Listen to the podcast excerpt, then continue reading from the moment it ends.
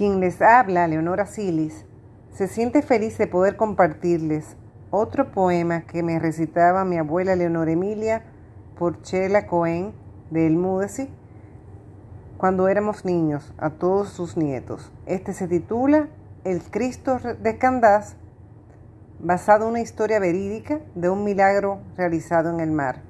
Para ustedes, con cariño. El Cristo de Candás.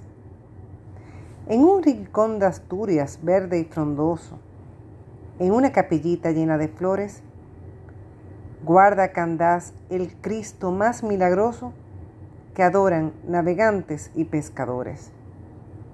Cuenta la imagen santa siglos enteros.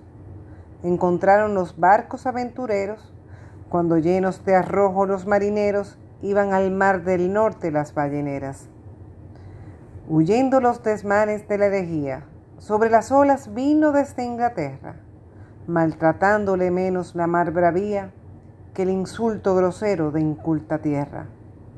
De su altar le arrancaron el fanatismo y los torpes secuaces de Enrique VIII. El mártir flotaba sobre el abismo y la fe le sostuvo sobre el mar bravo. A bordo el crucifijo por almirante, llenos de fe le aclamaban sobre las olas, y sin velas ni remos desde ese instantes, las barcas belloneras navegan solas. La orgullosa flotilla tierra buscaba, y premiar supo el cielo sus aventuras. El divino piloto la gobernaba, y las débiles naves iban seguras.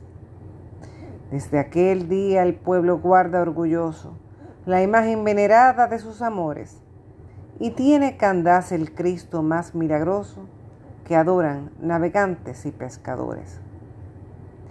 Y siempre que en peligro tienen la vida y aguantan de las olas los golpes fieros, recordando la imagen aparecida, así dicen llorando los marineros.